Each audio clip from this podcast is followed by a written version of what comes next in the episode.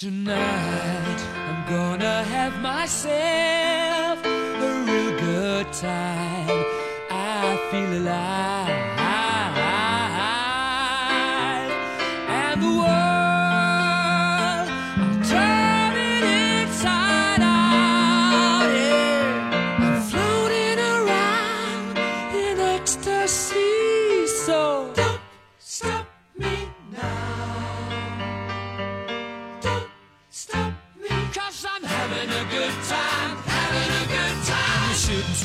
嘿，大家好，欢迎收听这期的《黑水公园》。大家好，我是 CS，我是金花，这两位啊，都是西蒙佩吉的铁杆粉丝。已经满眼都是这个西蒙佩吉了。对，他他是他是啊，我不敢这么说，他看谁都是西蒙佩吉的脸。太可怕。CS 非常喜欢西蒙佩吉啊。这个月除了《星际迷航》有西蒙佩吉的演出，还有一部电影《魔法老师》是他来主演。这个片儿不是西蒙佩吉的编剧，所以风格是稍微的有一些小的偏差，但是整体还算是那个老的老的那个英式喜剧下来的，有那么几个点是能够带来这种笑声的，但是整体的感觉，因为你比较熟悉它套路了嘛，就看起来还是没有像最早的那几部那么，因为之前没见过那样的片子，然后突然看到了，会觉得非常的劲劲劲爆的感觉。嗯，但是还可以。但是比如说我说的比较有意思的是，那个片子女主角是那个凯特·贝金赛尔对，也是个女明星嘛。然后满脑子都是的人，这怎么办？啊，你现在连看女的都是那个，不是不是不是，我满脑子看女的就全都是凯特·贝金赛尔。因为是啊，那个贝金赛尔之前不是演那个《黑夜传说》的嘛，就是那个是我们等于小时候非常喜欢的那么一个女星。啊，那她脸型确实长得特别漂亮，我我也挺喜欢。然后好像挺大岁数了吧，奔奔五十了应该。哎，对，还说到这儿了。其实这部电影《魔法老师》里边还有一个演员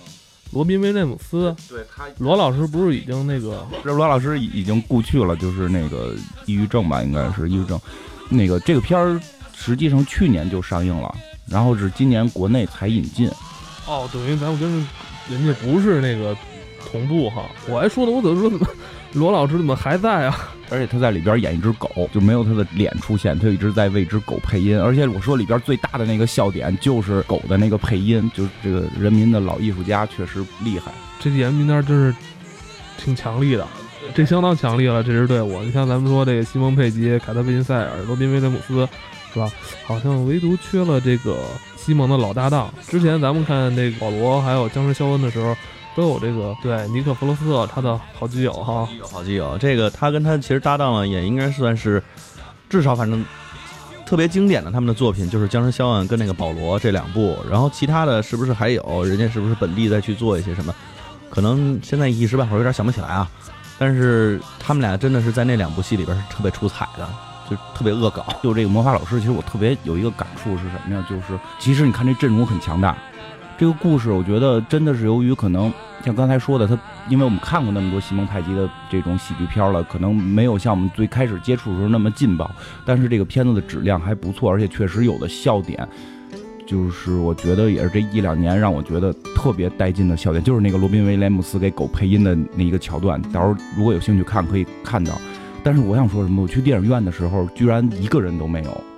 啊！你是在哪家电影院看的？在西单的一个电影院，就是应该是北京最繁华的那个地段嘛。你应该还是周六看的。周六看的，周末，然后北京最繁华地段的电影院，然后上这个片子的时候，进去之后是一个人都没有的。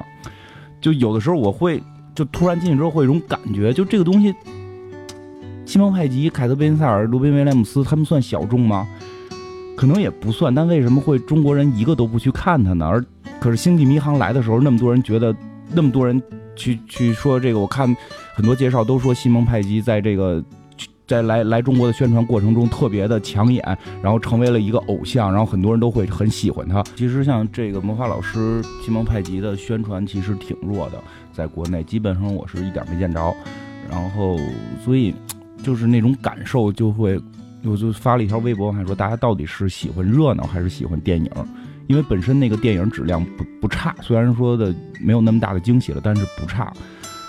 可是大家可能我觉得太追求的是热闹了，就是咔咔视觉效果以这种，你你能明白这种感觉吧？真真是这样。所以我们特意的想这期就是我们给大家介绍一下西蒙派吉这个人到底之前的这些作品会是什么样。其实你要说的这西蒙佩吉啊，好多人不知道他叫什么。但是一看他这张脸，就是哎呦是他呀，我看过他的电影儿，是吧？《碟中谍》第四部跟第五部都有他的参与，是吧？好多就说，哎，你知道那里边还有那谁？以前咱们看《僵尸肖恩》的那演员，都知道他演过什么，但好像对这个演员不是特别对，不太了解。其实他演的也是特别恶搞的一个角色嘛。然后包括最近的这一，应该是他们去那个歌剧院，还让那个汤姆克鲁斯还让他去做什么特工，然后他自己在那一直碎碎念，在那叨叨叨叨叨叨叨。就是一碎嘴子，一碎嘴子，然后大家看的时候都会觉得说，哎呀，这人特别逗，而且他就是一个电脑天才嘛。然后在每次，然后去负责编程，负责什么，然后他自己还不断的在去吐槽，然后去去骂他的老大，然后怎么怎么样的。你再去联想到之前看过他的那个僵尸肖恩啊，联想到保罗里边他那种表演，你就会觉得这个人的那个表演是特别的搞笑，特别恶搞的，在里边也是变成了特别经典的一款。包括我们上次分享过的这个《星际迷航》里边，他其实演的这个机械师，就是他们的这个就是轮机长吧，其实也是。让你感觉是非常恶搞的一个角色，总是在去特别恶搞，包括他那个自己编剧的角色在里边体现，给自己上期也说，给自己增强了非常强的那种戏份，把整个的这个剧的气氛全能烘托出那种比较英式的这种喜剧幽默，比较好看。这几个都是他比较出名的作品。我们也是从那个时候，可能更多的人认识到了西蒙佩吉，然后慢慢的其实会看他其实更多的一些呃电影等等的相关的东西，本身还是做宣传的嘛，之前。包括有一些品牌以前都在请这种各种大牌儿，然后后来也有请他去做一些这种线下的活动啊，去做一些比较好玩的一种体验式的东西，结合那个当时这个不可能完成的任务等等，他这个一系列的呃剧情吧，然后其实做了很多这种相应的推广和传播，也就证明这个人其实在国内国外，其实现在慢慢他的整个人气都在高涨。我觉得是这样，因为我们先介绍一下，他是个英国人。就这点很重要。虽然他后来我们可能更多熟悉他的开始就是美国片，像《碟中谍》呀，对吧？包括像那个《冰川时代》里边也是有他编剧、他配音的这些人物嘛。嗯，但实际上说到根上，他是一个英国喜剧编剧，这是他的真实身份，而是他最出彩的身份，并不是一个普通的演员。其实他属于那种小成本制作，有的时候你我们会看到他的几个片子里边搭档几乎都是一样的。就是在国外这种小成本一般都是这种玩法，包括像那个是叫凯文史密斯吧，就演那个疯疯狂便利店员，就他也是一直是要跟几个固定的搭档，因为可能成本低嘛，或者说最开始出身的时候是跟这些小哥们儿一块玩起来的，然后 之后自己成大导演了，这些人也都带着，所以你看到西蒙派吉其实也是这个路子，他是。有点感觉是从这种民间走出来的，基本上是延续统一的，包括搭档都是朋友。就刚才说的是从民间走，他跟美国那种还不太一样。像美国什么本斯基勒呀，然后什么亚当什么这就这些演员，他们实际上是个体的一个演员，他接到一个本子，然后会怎么样怎么样。而这个西蒙派吉是 OK，编剧是跟他哥们儿俩人编，然后俩人演，把另一个哥们儿叫过来来给他们导。他基本上在英国拍的这些喜剧都是这种模式，当然他后来进入好莱坞发展之后，也会进入好莱坞的体系，也变成了一个职业的编剧，然后或者说客串几个角色。但是说，所以他起家的时候是这种角色去去起的家。下边咱们其实可以介绍一下，就是他最著名的两个片子。我记得好像一直说是叫什么《血与冰激凌三部曲》，对，是有这么说法。但是我我实际上个人也没有全看全，我就是对。僵尸肖恩跟外星人保罗两个戏特别的情有独钟，他应该是还拍了一个警察的，好像是算作什么三部曲之一。但是我觉得那个可能跟这两个又有一些其他的出入，因为这两个片儿其实特别的天马行空吧，是怎么讲也好，把喜剧跟科幻融合到了一起，而且是以喜剧为主的科幻。其实这一类科幻是不常见，因为很多是以科幻为主，以超级英雄为主，加进喜剧元素。比如说像死侍这样的，明显他是以树立一个超级英树立一个超级英雄的形象为主，然后他只不过变得很很搞笑嘛。然后，但是这个是完全以喜剧的形式去出现，然后是把这些科幻的东西融到里边儿这个是有一个有主有辅，因为他所以这两个片的定义都是喜剧在前，定义它是喜剧片会有他们。一般说到科幻片大家都会，啊他们那也算科幻吗？但确实是科幻人，有僵尸，有外星人。僵尸肖恩其实有点像那个灾难类型的世界末日的这种的方式，它就算那个科幻的一类嘛。但是他把它演绎的就是非常的搞笑，而且他用了里面很多这种好玩的梗，然后再去吐槽一些就是大家可能经常会看到的东西，包括保罗也是，就我们知道的外星人，我们知道的这种就是探员等等这种东西，他都在吐槽。他其实这种类型的话，就是我们说。呃喜剧跟这种世界末日或者跟一些这种科幻片儿等等的这种结合，其实也会有一些其他的例子，但是跟它的风格不太一样。比如说知道的这个《惊声尖笑》，这个是恐怖、科幻等等的这种各种东西，它都结合在一起。是这样，惊声尖笑其实是另一类，就是纯美国式的、纯美国式的这种春晚、春晚的这种感觉，就明白吧？那那个就是纯吐槽。我想怎么讲呢？中心思想可能稍微弱一点，就是但是那个是纯是就是小品性质的东西。僵尸肖恩跟保罗实际上是背后是有意义的，其实一会儿可以讲到，尤其是僵尸肖恩这个片子拍的特别的有力度，可以说，嗯。之后的话，你真的会想点东西。我觉得不至于说看完就完了。很多现在电影真的看完就完了也无所谓，很正常。有些片儿就是看完就完的，你不需要记住那么多嘛。但是每个类型的什么样都有嘛。我想我第一部应该看的是《僵尸效应》，就是西蒙派吉的片儿嘛，就是有几个镜头会让我印象特别深刻。我觉得那几个镜头也充分的体现了就是这个片子背后所存在的一种意义。哎，说的好像特别官方似的。对，开始看。僵尸肖恩的时候，那时候在二零零四年，僵尸文化当时在国内还不是特别盛行，而且作品好像不是特别多。因为咱们最早是小时候玩《生化危机》知道的这个丧尸这个题材，后来是通过一些美剧啊、一些电影，这种文化才慢慢热起来。但是在零四年的时候，僵尸肖恩它是从另外一个角度去反映了这个在末日的这个环境下。这个人与僵尸的这种关系哈，就是先大概介绍一下，《僵尸肖恩》讲的就是一个英国的商店的一个店员，对，一个非常草根的一个老百姓啊，对，非常草根老百姓，还被女朋友甩掉。然后那个他有几个舍友，其中有一个舍友就是不上班，天天跟家混，而没事贩卖点大麻，就是这这种人作为主人公。然后当他遇到了就是僵尸出现，然后该如何面对？但实际上这个。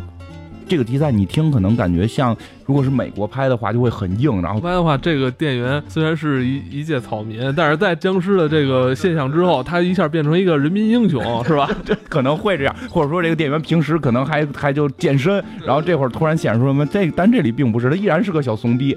依然是个小怂逼，是个小混子，而且跟着他一起这个避难的这些亲朋好友啊，并没有因为他的照顾而幸存下来，基本都死掉了，多多少少跟他有点关系，还是一个这么。一个故事，然后里边充满着各种喜剧的元素嘛。但是这种喜剧元素，就是有时候也想说跟美国的不一样。经常看到美剧里边，就是想逗你笑的时候，突然就给你看一个鸡鸡，就有很多这种梗在里边。我为玛丽狂里边，然后那个拉拉链，然后把蛋给给卡住什么这种。还有那个谁，那个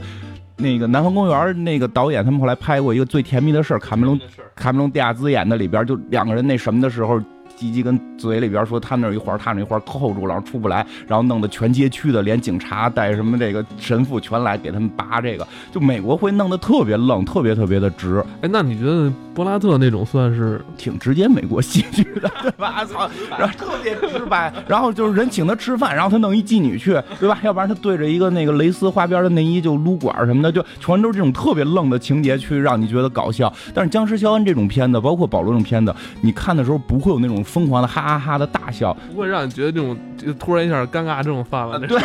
不会这种尴尬症的笑，也不会让你就是哈哈的大笑。其实你会，甚至你可能看完整个喜剧片，你都不会觉得哪个点让你就乐出来。但是它里边有一种潜在的这种冷冷笑话在里边。其实英式的文化很多是这种冷笑话。我明白这里边这些包袱吧，让你可能在第一遍看的时候有点猝不及防。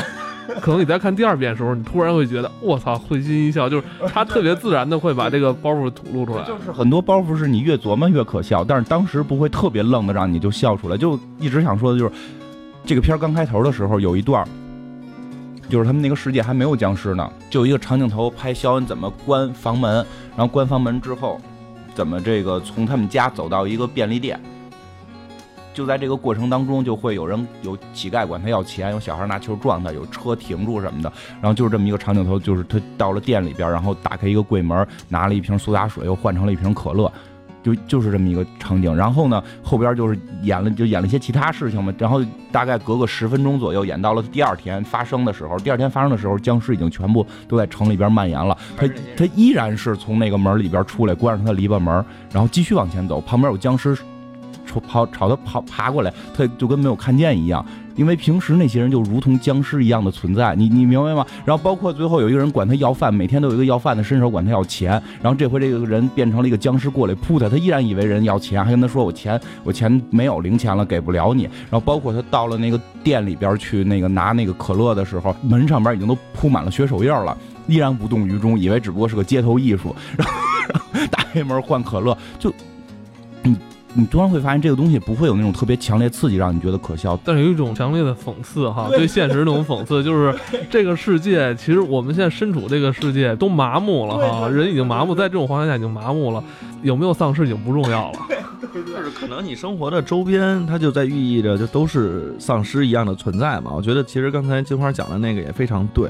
包括他后来其实有很多的这种，嗯，无论是反击啊，还是说这个人怎么去死去啊，其实我觉得很多东西在隐喻。有一场戏特别逗，想去那个酒吧嘛，他们说怎么办？那我们就学僵尸吧。结果到他主角的妈妈那儿，就是说哦，你这个表情太好了，太到位了。其实他妈当时愣神儿了，也是在讽刺这人啊，就是现在的这种面无表情的这种冷漠这种态度啊，已经跟丧尸差不多了。对，是是这样，就是他全篇其实感受都是这样，就是这些人，你甚至都分不出是僵尸是人来，就我们人已经活得很麻木了。整个片子里边，我觉得还充斥着那种就是比较荒诞的戏份，这个也是英式幽默比较常用的一种手法吧。你会看到，无论他的哪部作品，然后都他都会用一些比较荒诞的方式，然后去表现。比如说，就是最经典的那个用黑胶唱片去切僵尸，发现有各种的东西。但是就在这样的一个情况下，他还会看到说其中有一个珍珍藏版，这个不能扔，这这个是绝对不能扔的。然后再用其他的东西，然后再去打。英国人可能就是这种思路，就是我们能活着就行了，就我们活我们活得好比什么都重要。我们今晚有酒喝，我们下午有茶喝，对吧？包括他们在制定怎么躲僵尸的计划里边，永远都有一步是喝茶，就是就是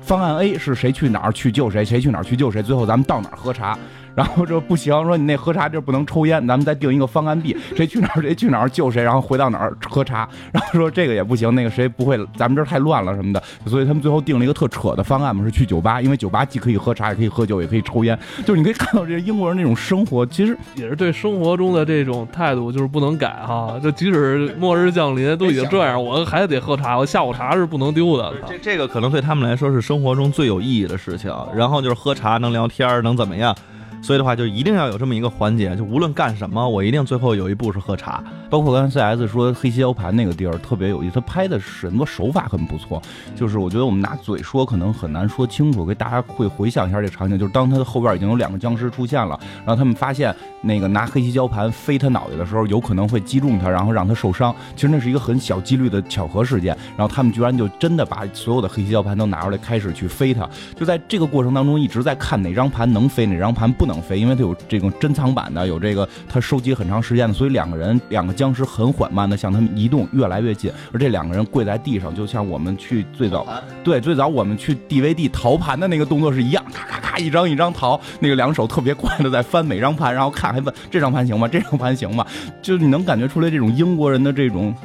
对于生活品质的追求，僵尸在面前依然在那里逃盘，就很多这种场景。其实这种片儿在这种这种东西在美国就不太容易出现。基本上遇到这种情况的话，一则你就是跑了，二则你就是你管他什么是什么呢，就直接能扔出去。要是能打中的话，他赶紧。就是他给你这营造的都是紧张或者怎么样，他这里边就是特别轻松，你感觉时间全都放慢了一样。他自己在那儿淘盘，淘完之后的话，挑出来这张，这张可以用，哎，这张可以用，这这张是谁谁谁的，你赶紧拿去用吧。这张是这张不能用，这张不能用，这张是珍藏的，赶紧收起来。像美国喜剧，你会觉得节奏快。对，美国喜剧咔咔咔咔，节奏都特别快，每一个笑点被接每一个笑点，然后节奏很快很快，而且很少会体现出他们的这种生活这种惬意的感觉。而英国就是那么一个惬意的国家嘛，是英国，据说英国人民是全世界最会生活的这么一个民族，据说是啊，因为我听袁腾飞老师说的，说那个丘吉尔把二战打赢了，然后选首相，然后居然。居然没有连任，正在开会呢，正在那个开那个就是他们打打胜之后跟美国什么法国一块儿讨论怎么瓜分德国的时候，突然就有人来告诉他说您落选了，您回去吧，因 为因为英国人民觉得您是负责打仗的，仗打完了您可以回家了。喝茶的对，你对，我们要选一个带带领大家能喝茶的一个新首相了。就是你能感觉出英国人那种自我，其实真是这样。就是你像这跟哪个哪个国家都得是他得连任，连任一万年都行，他是民族英雄嘛。这不介一届您就下去吧，因为我们不关心，我们就想自己能更好的喝茶。就其实整个英国状态会是这样，所以整个喜剧的节奏也都是这样，非常轻松，非常慢。嗯，我觉得其实整个英式幽默也不光完全在喜剧里边，在很多的里边其实都会引用火的那个福尔摩斯，就是神探夏洛克那个系列里边，你看那个华生其实演的也都是带有这种感觉。对你多说两句，有好多人天天密我说、说让说说两句那个福建毛的福尔摩斯，这你多说两句。这这这太长了，他一集一个小时，这演了这几季，你不是简单一句话说点感想，你觉得怎么样？我觉得特别好，特别逗，脸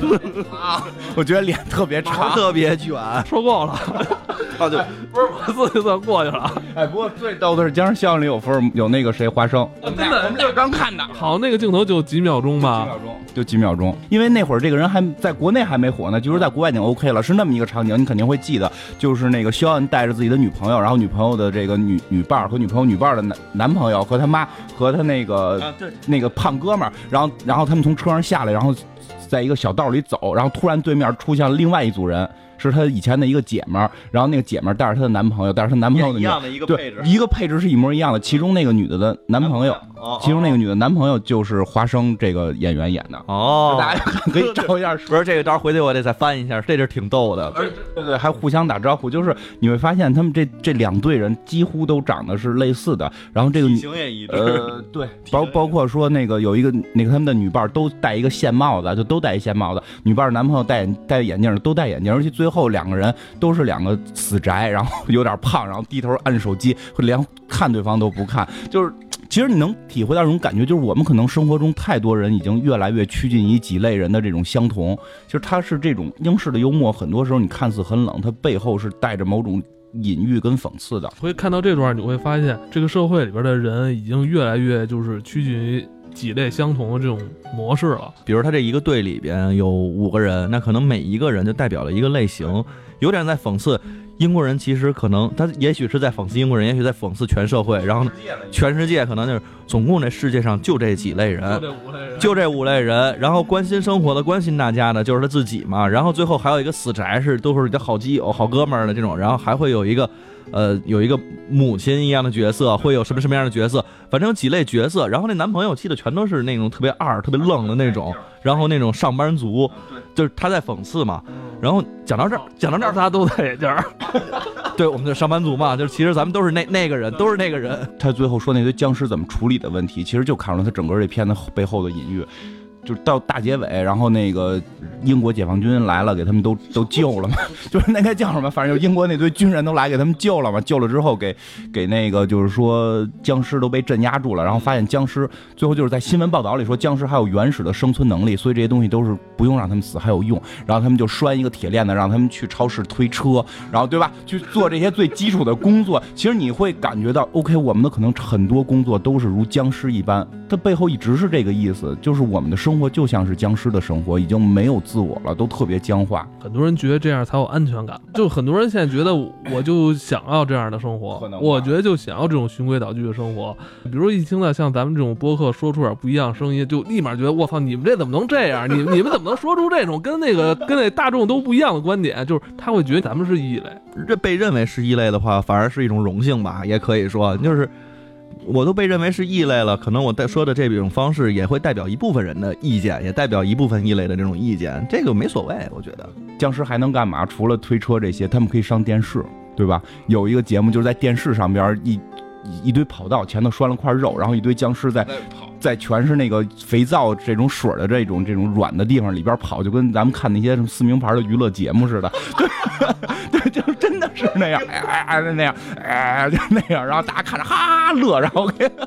就是节目收视率特别高。还有一个我觉得挺狠的，一个女的说她老公变僵尸了，但是她还跟她老公一块住，说因为她觉得她爱她老公，就她老公已经是僵尸了，她隐喻都很深。她那个谁，我记得最后她把她那个哥们儿也拴起来了嘛，搁在那块儿，然后还还那拿着是拿手柄呢，还是拿手柄还那玩儿。其实，在隐喻的也是说他周围这些人都是僵尸一样的在存在嘛，就这种方式。确实是，不过人家也体现了友情、亲情、爱情。这你刚才说那个也是，她说她说她爱人，她丈夫已经变成僵尸，现在躺在床上嘛。主持人问他，那你们还会每天一起睡觉？她说会啊，他我我爱他，我为什么？我就是想说那个，就是特别混，这个就这这个，她在跟一个僵尸老公一起，还每天睡觉，你说你不觉得这个点用的特别混吗？就这就是英式的一种幽默，他在每一句看起来不是特别搞笑、劲爆的这种话里边，背后隐藏着一些社会的讽刺，然后对于人性的讽刺，僵尸的娱乐节目，然后奔着肉在那儿满处爬，就特别逗。然后看到这些隐喻的时候，尤其是你这么说起来的时候，你再想到自己周边的这个生活。是不是周围其实可能都在充斥这样？你如果真的把你周边的人归类的话，你是不是也能归成五类？我这突然想到那天就是你们去聊那硅谷的时候，他那里边也有这类似这种方式。为什么他们开开发人全都是五个一组？有个亚洲人，有个胖子，有个带胡子的，有个什么的？不是带胡子，是呃长胡子，长长长胡子，长胡子，长胡子，带胡子，大花脸，带胡子是什么呀？最后就是归宗于咱们的这传统文化五行：金木水火土，你知道吗？都是五个人，都是一组，金木水火土，这组不能缺，大家还得换。哎，你多个金，咱换。千年前，我跟你说，咱们的祖先就把这个定好了，然后五你要凑齐五行的力量。其实对啊，这这个僵尸肖恩嘛，然后之后再看过就是保罗外星人保罗，也是看僵尸肖恩之后觉得这种这种东西真之前没见过，出品方不知道了，但是那个原创原创就是铁三角还是还是英国，而且讲的是英国人去美国的故事。对他们是他们是去那儿旅游吧？我记得是对他们是一个画家和一科幻的作者，对作者两个人，然后然后去美国。去就是，但是他们两个没有什么名儿，然后他们去美国朝圣，圣地亚哥动漫展。哎呀，真的这辈子我也得去一趟，我觉得。就反正也是讲的两个宅男的故事，就还是宅男，就是用他们俩的故事，然后把整个的这条线穿起来，就是他们俩在美国的这种经历，从英国这种喝茶的文化，然后到美国这个特别放荡不羁的这种地方，然后去遇到了人，然后甚至其实他们最后到达了一个地方，遇到了我们这个这主角到底是不是保罗，还是说是演的他们？俩，我觉得都是哈，就就是主角肯定还是西蒙派吉嘛，但是 还是西蒙僵尸肖恩的主角也不是僵尸，也不是僵尸是肖恩嘛，就所以外星人保罗那个讲的是他们去美国朝圣，而且去了五十一号地区，尤其在开始的时候，作为我们也是科幻粉丝，他好多地儿用的那个路线图，说他们先要去那个黑色信箱，就是那个。五十一号地区经常能看飞碟的那个地方的一个信箱，说很多人会往里边投信，说是给外星人联联络的。他后来还说，这是也是阴谋论了，说美国政府往那个黑色信箱涂了一种什么迷幻剂。只要是摸过这个信箱人，最后在这儿待几天都会就产生幻觉，看见外星人。然后那个，然后后来他们还说要去罗森维尔坠落点，然后还在讨论到底坠落点是哪儿，是不是假的？就是他制定这么这么条路线。结果他在那个黑色信箱那块儿，就五十号地区的时候，他们遇到了一场车祸。然后他们在车祸里的时候发现了一个外星人。这这这还真是一个外星人。就是他妈外外星人那笔记本那个 logo 那个样儿的他妈外星人，对对对，就是就是那个外星人。你说这这部电影有没有那个戴尔给赞助？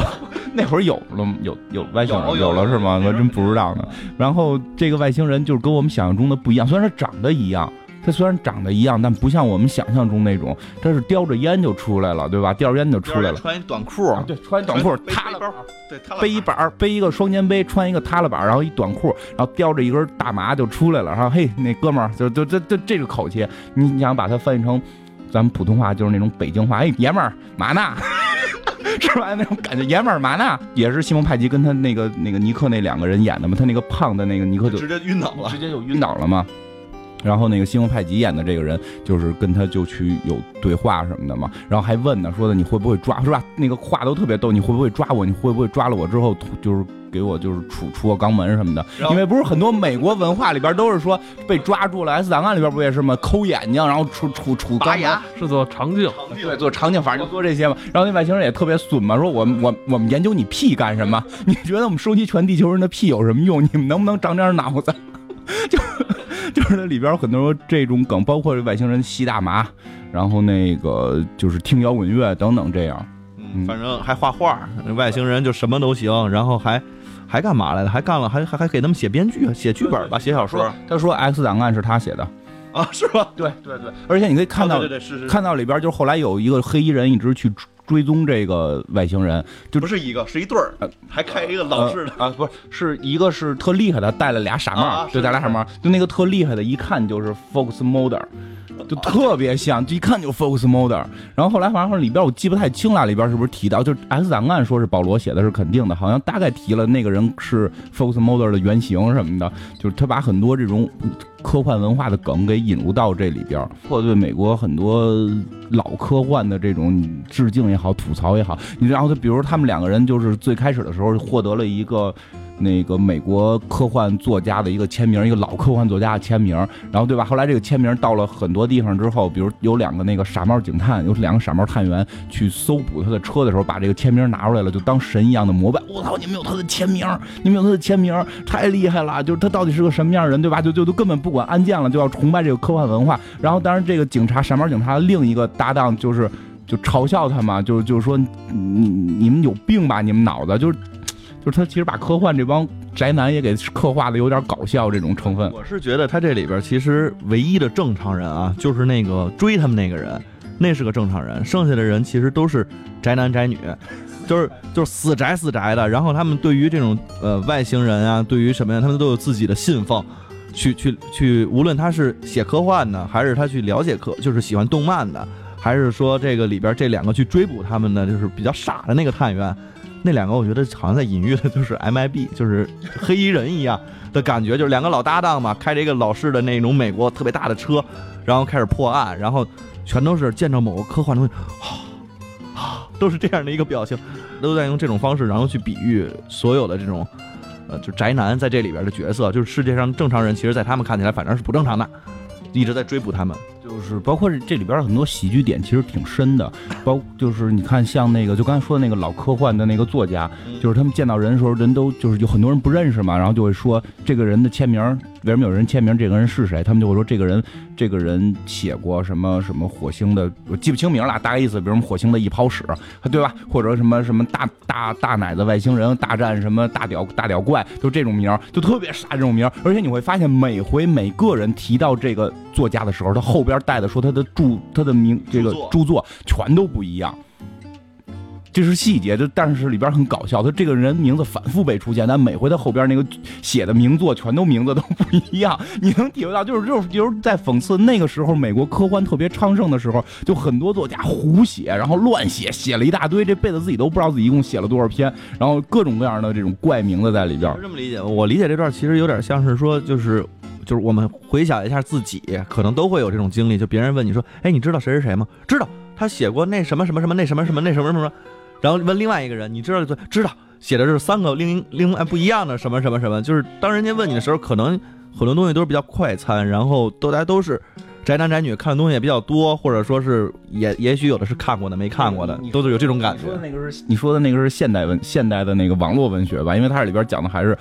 就是他们那个给他们签字那是一个岁数特别大的，看起来看起来有点，我觉得有点像斯那个斯坦李老爷子的那个状态，戴个墨镜那样，就有点那种感觉。然后呃他们去漫画展上看到的，而且你会感觉到他们对于那种，哎，我觉得这这这算讽刺吗？我也说不太好，就是他们对于那种文化的那种崇崇尚，其实说起来走到极端了也有点怪，尤其一开头那个有一个镜头，但很多喜剧元素也是在镜头里买的，就是两个人嘛，对吧？那个西蒙派吉还是正常人，他看的是一个 cos 成那个就是就是什么公主的那么一个女的，就是，啊，对，就是后背都露着，穿的特别少，那很正常，一直盯着人看嘛。然后那个他那个胖逼小伙伴看的是一个打扮成毛怪的女的，就 就 眼都看直了。然后那个西蒙派吉就飞了他一眼，就特别不理解那么一个表情，就没有对话，然后就这么一个场景，这种幽默元素都在里边。哎，其实真的是国外的这种幽默，有时候做的很好，就是通过镜头，包括刚才讲僵尸肖恩那个近，就是两次对比，然后周围都是僵尸的那个，没有语言，就纯镜头去表现一种幽默。整个外星人，他这里边的设定是特别逗的，跟我们所想象到的外星人完全不一样。刚才讲了他那个操着的一口是地道的美国，我觉得有点黑人的口音的那种感觉，就跟你说话，嘿，bro，这就是这种的，然后说什么东西全都是没事儿就会吓唬你。然后觉得你说你怎么样了？因为他知道别人认为他是一个外星人过来就是抓你的，就是怎么样的，吓唬人。他老吓唬人。然后呢，他的特异功能是能隐身，但是隐身这件事特别逗。隐身他隐完身之后的话，他不能喘气儿，必须得憋气儿。然后他就能看能自己能憋多长时间，他就能就是隐身多长时间。而且隐身的话，我记得好像是必须把裤子给脱了，把鞋给脱了，讲的特别细节，就是不是我隐身就所有全隐了，我都必须得把衣服都脱了。所以每回出现的时候全是光着屁股的。对，然后包括它还会呃会有说治愈的功能，治愈的那个开始介绍也都特别混，是一个鸟给撞了嘛，他把鸟捧在手里，就像神一样啊，使劲闭眼，就咔鸟活了。然后那个西蒙派吉和他那个搭档特别高兴，哇，你真厉害，你是圣人，咵搁嘴里给吃了，还还解释我不能吃死的，我得吃生生的比较新鲜。就是那里边这种梗用的是比较狠，不过其实这个梗有点偏美国了。我因为他在美国拍的，而且这个戏其实应该比僵尸效应更接近于好莱坞。嗯，对，这个的的确确，它里边美式的元素也挺多，包括其实很多的梗其实都在用美式的东西，然后再反过来用反讽的方式，用英式的这种东西可能再去反讽。然后你刚才说那个，其实的的确确就是比较反转的比较大嘛，这种的话会就是美式会用的比较多。其实有时候我会觉得英国的喜剧还挺有意思，如因为有时候我们常看的是美国喜剧嘛，真是比较比较硬、比较硬核的喜剧。英国很多喜剧你看完你都不可乐，觉得觉得不可乐，但是但确实你就觉得它是喜剧，就是那种隐隐的这种东西在里边。我我我总我个人觉得啊，就是英式喜剧可能北京人或者天津就是北方这一小块的地方人是比较容易接受的，再往东北可能就都不太好。这个比喻不一定恰当啊，只是我的个人感受。就是美式喜剧其实更像东北的喜剧，对吧？对，就直接咱们就骂，直接咱们就就就拖，就直接就就来，就跟二人转似的，就混着就来，就是很爆笑，现场效果会特别特别的疯狂，真的是这样。英式喜剧这里边这种自嘲，然后这种冷梗在里边穿插着，就有一种有点感觉自我。品质还有点优良，但你实际上已经落魄的那么一个，这种大英帝国已经日落西山。其实真真的是这样，有点跟可能金京一代的文化是有点接近的。你像咱们的文化里边，有时候聊天经常是反讽或者春秋笔法，说出一句话来你听不懂，到底是夸你呢是骂你呢，对吧？咱们就说拥护谁，其实有时候大家听众也听不。我记得那天我发一什么微博来的，然后底下就有人回嘛，就就是实在不知道你说的是他好是他不好，对吧？嗯，没有好不好，你自个儿去琢磨。就这种产生这种幽默效果，英式喜剧就会有这种感觉，感觉咱北京跟天津这片儿都不好好说话似的，就是有有有什么你说什么，你 对就会有这种，就是因为英国实际上它有这种什么所谓的绅士也好，贵族也好，它是遗留的这么有点跟八旗子弟那个，你都已经没钱了，然后还得非得吃肉，然后你就得去弄个什么。炒叫什么炒肝儿炒肝儿还有那个灌肠儿明明是面，愣叫灌肠儿，你不觉得很幽默吗？你不觉得很幽默吗？就很多人问我灌肠是什么东西，这是肉吗？是是动物什么？那就是淀粉吧？灌肠？淀粉，它是用那个那个肠衣来灌的，其实外边那层皮儿也是，也算是肉是吧？就是只不过现在这个灌肠它不是那种方法做，这现在灌肠是纯他妈面，没有那不用肠衣灌了。所以就是我是比较对英式幽默会比较喜欢看，就是很冷，然后会对一些，尤其是有一些政治倾向这种讽刺，包括像《僵尸肖恩》里边也特别贫的嘛，就是说那个真的你必须得懂里边那梗，你才能明白它有很多政治隐喻的。它并不是说这个梗讲完了之后是倾向于我是倾向保守党还是倾向什么什么这个在野党，不不是这个，而就是拿出来觉得好玩。比如他说那个僵尸都已经来了嘛，然后罗马教皇那边就开始宣布这是属于世界末日了。然后后来一会儿又有一个电台就开始说英国的那个就是英国的宗教的领袖宣布这个是什么极端的这个反反宗教的这个邪教体制。然后最后唐宁街出面说不参与到任何这个宗教的讨论当中，就是已经满街都是僵尸了，他们还在搞这种东西。因为你要知道，如果你知道英国的跟教皇之间是有冲突的，而且英国是不归罗马教廷管的，英国早就自己独立了，然后把自己的女王封成他们的独立教皇，就是它是里边有这种关系的。然后唐宁街又作为这个这个教皇，就是在就谁都不能得罪，你明白吧？就。这种背景的新闻报道里边都有这种梗在里边，这种就是有一定偏政治宗教倾向的。中国人好像经常拿自己的社会，然后就是跟开玩笑似的，然后在那儿去讲，包括就是很多电视剧、电影里边都有这种隐喻。那甚至我们其实看脱欧这件事情，你看那前后的关系，英国人你脱脱欧吗？不脱，脱了不好。然后那那等投票的时候脱欧吗？脱。就就你都觉得这就跟开玩笑似的，就把事儿给干了。最主要就是拖完了嘛，最主要拖完了，然后投错了，我们投错了，不知道这投一次就行啊？你都没说呀？就英国人天天生活就跟开玩笑似的。就看英国本身就是一个玩笑，有的时候他们的人民生活，其实我觉得那叫幸福，就活在一个玩笑里，特别幸福。拖这事儿挺明显的，就胡捣乱拖，我们就拖着玩，我们使小性哎，怎么真拖了？我不想支持那个谁，那个谁他说的，他他他他想拖，我就不行。然后那我就投的这个，我他他说这得脱欧，那不行，我必须得不能脱欧，我就得投那个票去，都是用这样的一个感觉，就是我跟你作对，我我就是，反正我怎么快乐，我怎么高兴的怎么来，就是就是这样。包括其实前一段我开始看他们不是那个他们那个新的首相叫梅姨。梅姨上台嘛，跟他们对面那个说的跟那个神盾局里边蜘蛛侠的那个似的梅啊，神盾局也有一个梅姨，也 有梅姨，就是就是他们那个应该应该是叫梅姨是吧？他们管那叫梅姨上台了嘛，然后他们会在国会里边两边辩论嘛。有时候你看看那个，其实就各种英式的幽默都在里边，能感觉出来。就双方那种，你也不能骂说你是臭傻逼吧？你看日本还是哪儿俄乌克兰。打起来了吗？最后，最后在那个国会里边动手吗？真是战斗民族，乌克兰这种斯拉夫人民就是不一样，就是我说不过你，我就揍你。最后谁揍赢了人？中国台湾省也很搞笑嘛，他们能拿大铁链子锁什么立法门，然后就国国会的什么什么门伪国会啊，他们都得说清楚了，伪立法委员会给锁上，然后告诉那法案就没通过，就太可笑了。您看英国那个就比较有意思，就是拿嘴喷，互相喷，然后在里边很多机智的东西能表现出来。因为所谓有一种说法，所谓一种幽默。就是除了美式那种或者比较直的那种，跟性有关，跟那个就几大幽默源嘛，性，然后是那个宗教、政治这几大幽默源。然后你除了这些之外，还有一类幽默源就是高智商，就是我说一个话你听得懂，他听不懂，这时候你就觉得特可乐。就是英国很多是这种。那那这到底是英国人笑点高笑点低啊？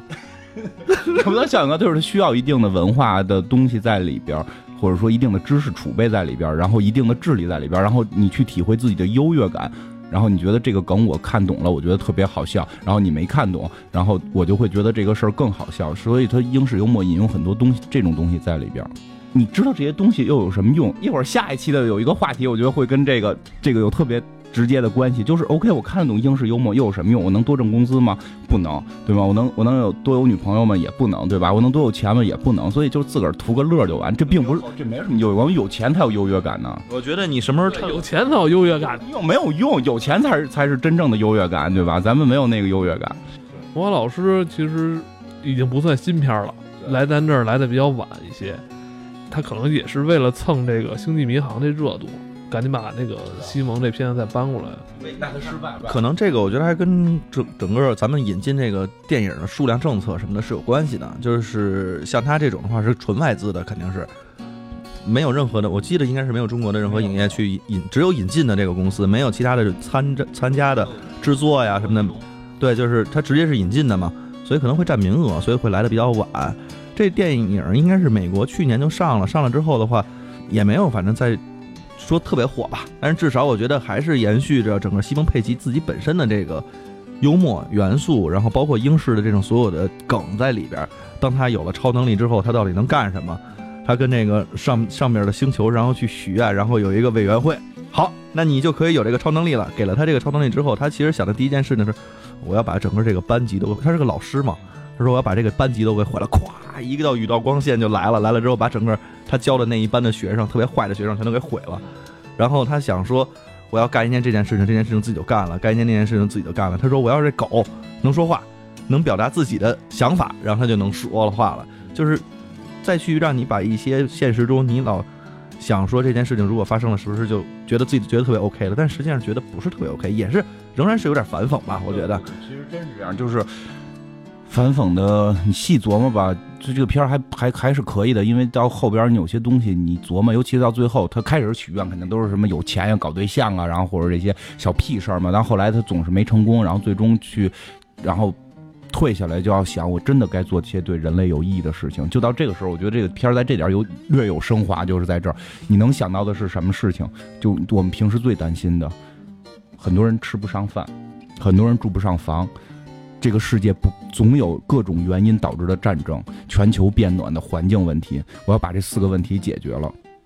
每个人都有想吃就吃不完的吃的，然后每个人都能有住房，然后再也没有各种原因的战争，就然后。让全世界不再变冷，不再变暖。然后你再想想，这样的世界会成为什么样？因为它这里边，就比如，因为它里边许的愿是是必须要去实现的，是有这个逻辑的。就比如他开始许愿，让一个酒里边变满酒，而并不是真的有变满，是酒不是不是不是跑到他妈的那个自己跑到那个酒吧，然后去换一瓶这种。所以你要是让所有人都有房住。那你需要什么样？然后马上打开，那他妈动物就没地儿住了。对，马上打开电视，说撒哈拉的这个豪华所有的公寓已经建完了，现在开发商已经开始投资南极在建房，动物已经没有地儿住了，他就傻了。他说，至少世界上不会有各种原因的战争了。然后打开电视发现，全是战争，然后没有原因。然后冰冰岛冰岛好像直接是跟哪儿哪儿宣战，这都不是一个说具有军队实力的国家，就我就要跟你宣战，没有原因就打。因为对啊，因为你是希望。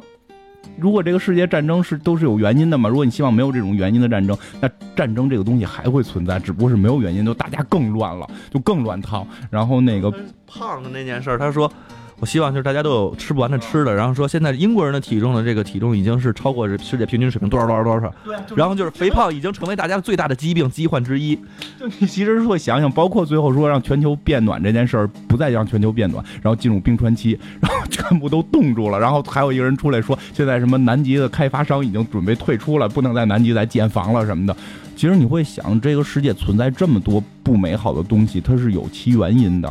哦，你要说这儿是不是？也反映这人的这种欲望过于太大了，是我觉得这个他这里边其实在说的是说，就即便你这么去想了这个规则，你制定了一个规则，你说世界上的战争是不能有原因的，那就会有没有原因的东西出现。这个东西存在是有它存在的理由的，并不是说你觉得它不存在了，你改变了这个规则，它就不存在了，它仍然会在，然后永远会有一群人是受益的，有一有一群人他是。被迫害的，就可能是这种的感觉。我觉得他有点粉，人最讨厌了。对，我觉得就是就是，哎呀，你说什么都想，我又想吃饱了，又想有地儿睡觉，我不要有战争。那那你干嘛呀？你不就成一造粪机器了吗？一天到晚。我觉得是这样，就是你制定什么规则，在人类这都没用，最好就是人类灭亡，这个世界才能美好。他妈的，人人太多了。跟档案里边，Mother 许那个愿，世界如何和平？最后女巫让他实现，一个人没有，就剩 Mother 一个人，就世界和平了。只要有人，就这些问题解决不了。最后就是那个大结尾的时候，其实因为这个故事是个喜剧片，里边很多笑点，我们就我觉得不讲了。但是大概故事剧情结尾可以聊，也不算剧透吧。我估计也不会有那么多人去看了。就最后都上映了一年了，对于网络听众来说也是，就是去电影院看好大屏幕二 D 的。那不是你说那挺悲剧的。大礼拜六，西单大悦城，这部电影一个人没有，进去吹会儿空调也行啊，也也能值回票价吧？四十块钱一张票嘛，四十块钱一张票也不贵嘛。我觉得，我我真是有点怎么担忧也好什么，因为我去年也看过一个，就是那个图灵，也是那个稍微晚一点的夜里边看的，也是全场就就我一个人，就我会觉得，如果我们引进的片子，因为。作为商人，引进方一定是商人嘛，他必须要挣钱嘛，对吧？如果引进的片子只有那种特别花哨的那种打的那种特效的才能挣钱的话，那他们就永远不会再引进类似于魔法老师这种片子了。对，而且别看现在吧，它是晚了一年来的，等可能对他至少来了，等明年如果真有这么一个片子，那没准人就不来了，包括是这样，就是能看到被剪了，那片确实被剪了，还他妈被剪了，凭什么被剪啊？因为里边肯定有色情梗，就是有那些狗的一些梗啊什么的，明显好多色情梗被被咔掉了，这是挺明显的。但是他是不是一开始觉得这这片应该是小孩儿会喜欢吧？魔法老师 听着是吧？小孩儿喜欢的。对，他说到这儿那狗那个有一个梗，我觉得可以说啊，那不是最好笑，最好笑那我留着你们自个儿去听。但是里边有一个梗特别逗，那狗会会会说话了之后，他就说的惹主人生气了，就说不让我躺下，让你揉我肚子。然后那主人就说揉你肚子你爽，为什么我要高兴呢？他说不是啊，是对 我根本不爽，我根本不喜欢别人揉我肚子。他说但是每回你都躺下让我，因为我知道人类喜欢揉我的肚子，所以我要躺下让人类揉我的肚子。让人让那人说不是，因为我知道狗躺着让我揉肚子它会爽，所以我要揉它的肚子。就一直就特别操蛋这个狗。那我们家猫每天都躺着让我揉肚子，那它是为了让我爽。你琢磨吧。然后最后就是这时候突然他那个女伴进来了，完了狗赶紧躺下揉肚子，然后那狗就那女的又揉狗肚子，还说哎你说你看他揉的多高兴，为什么狗喜欢让人揉肚子？然后这男主人公都无言以对，我不知道，就就很有意思。我说真的就是像刚才提到的凯文史。密斯应该是叫这个名，就美国一个类似于西蒙派吉的一个独立的导演，包括自己也会主演他的很多片子，我特别喜欢，包括那个什么《疯狂便利店员》，然后还有那个叫什么本阿弗雷克，阿弗雷克跟北安阿弗雷克、马特蒙德他们是好哥们儿，尤其那会儿你还看过《泽西女孩》，他跟我们家看的，我都没看下去，讲俩画漫画的那个，就是那有在国外有很多这种系列的，还有那个片子，那叫什么？这这是泽西女孩里边还有一个那个长头发的那个男的，对，那那男的后来那男的后来不出名，那男的一直是跟这个凯凯文史密斯就是做搭档，是老搭档。因为为什么我提他，就他们俩特别像那个西蒙派吉和他那个胖搭档，对对对，特别特别的像。然后那里边是那个胖搭档是是导演，那个那个瘦的长头发那个是是就是另主人公似的这么一个人物，就是这种片子我很想看。如果我们每回魔法老师引进就这么惨淡。那类似于这种片子，我想永远都不会引进。国外有很多这种我特别喜欢的喜剧，我为玛丽狂啊，甜蜜的事啊，然后就就很很多这种东西。现在因为岁数大了，一般还是习惯去影院看了，但是会很遗憾，会觉得说那个像柏拉特那种片子，中国上映 引不了了，引不了了。但是会有一些相对相稍微轻度一点的，没准会引进吧。我希望这个是越来越开放，然后这些片能引进影院看。这个国内跟国外有很大的差别，是说国外可能有一些本身这种就是娱乐大众的，他可能也就直接会播了，或者录像带租映等等这种东西，他们比较发达。国内这种东西现在比较不发达，我们大家借助的是视频网站，他们可能也会去国外买版权，包括影视影视剧的这种集团，他也是去国外买，买完之后上院线。嗯，我觉得哪怕退一万步来讲，我们不是这个东西最终上到了影院去看，我可能在一些网站呀，或者说是一些呃，比如说小型的院线，小型院线，小型院线其实现在国内也有了，也不也并不是说很多，但是国外很多嘛，艺术院线或者哪一类的会很多。我觉得这些东西慢慢的发展，其实是有助于我们日常生活的。特别希望国内有有那个有那种 B 级片院线，就那种扯淡院线，就 专门放扯淡片的。然后那个关键是什么？现在即使这片子来吧，基本也是被剪干净来的。那你看着也是魔法老师被剪了，看着也依然会有很多笑点，觉得还行吧。但总比没有强。我当然希望他是没有被剪辑了。我觉得大家如果说之前看过《星际迷航》、看过这个《碟中谍》系列的话，只认识到了西蒙派吉这个人。你可以把它那里面的演演演的这个成分，然后你再 double 一下，再成倍，然后再想象一下这几部，我觉得再去欣赏一下，看一下，给自己的生活中添加点这种乐趣，英式的幽默。嗯，我很喜欢科幻喜剧，轻松又有又好玩。今天就咱们聊到这儿吧，好、嗯嗯，拜拜，再见。Defying the laws of gravity